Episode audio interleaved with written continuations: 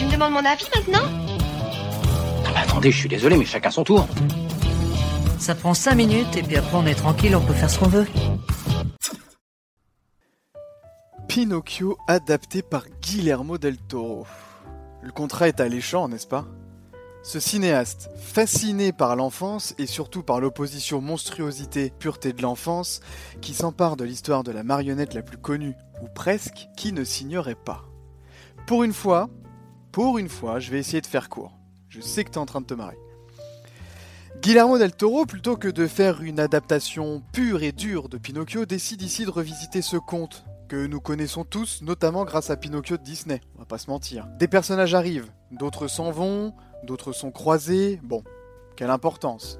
Le film se déroule dans l'Italie fasciste des années 30, là, l'idée est brillante. Elle fait bien entendu écho aux propositions offertes par l'échine du diable et le labyrinthe de Pan, dans lequel Carlos et Ophélia sont plongés dans la guerre et la dictature, et les thèmes qui en découlent donnent une dimension supplémentaire à ce cadre, à ce changement de cadre.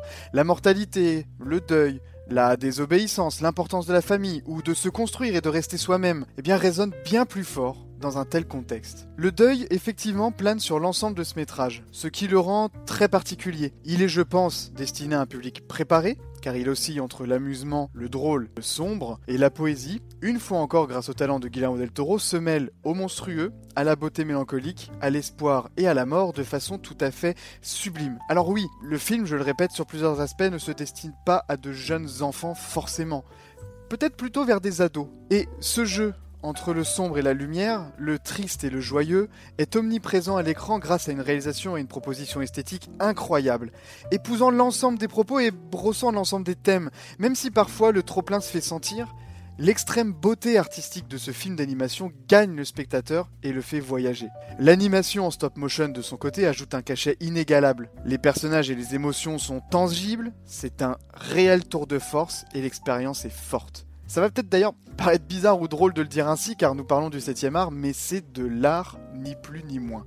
Et ce mot pour moi prend ici tout son sens. L'utilisation de la stop motion, la direction artistique, c'est de l'art. Le film n'est évidemment pas parfait. Il souffre de quelques redondances dans l'humour et d'un petit ventre mou qui peut faire décrocher. Mais on est dans un avis sans spoil, je ne peux en dire plus pour l'instant.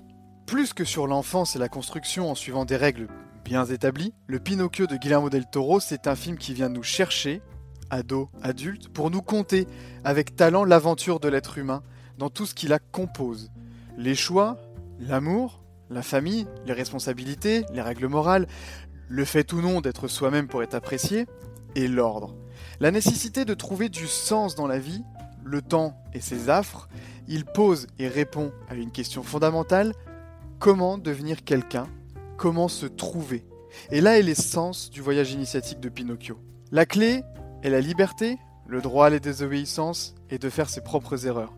Nous sommes ici très loin de la proposition initiale de Pinocchio et sa morale dite traditionnelle, c'est-à-dire euh, obéissance, sagesse, honnêteté, sinon tu ne deviendras pas un vrai petit garçon. Bien qu'on y retrouve des valeurs fondamentales, cette adaptation, cette revisite du conte de Pinocchio redistribue les cartes et fait souffler un vent nouveau, un vent de fraîcheur sur les aventures du pantin.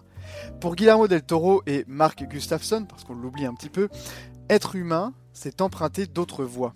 C'est être capable de faire autre chose, de faire autrement, de se construire à travers ses propres expériences. Pinocchio prend alors, encore une fois, une direction tout à fait nouvelle, celle de la fable politique.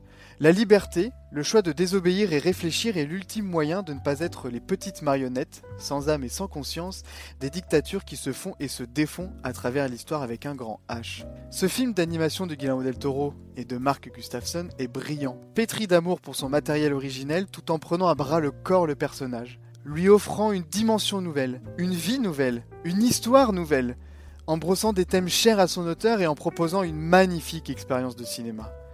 Et Malgré les quelques petits défauts mentionnés, il est à mon sens un nouvel incontournable du cinéma d'animation, un objet magique qui, une fois encore, prouve que le cinéma d'animation est parfois d'une rare richesse. Et ce Pinocchio, cette adaptation, cette revisite, c'est du grand cinéma.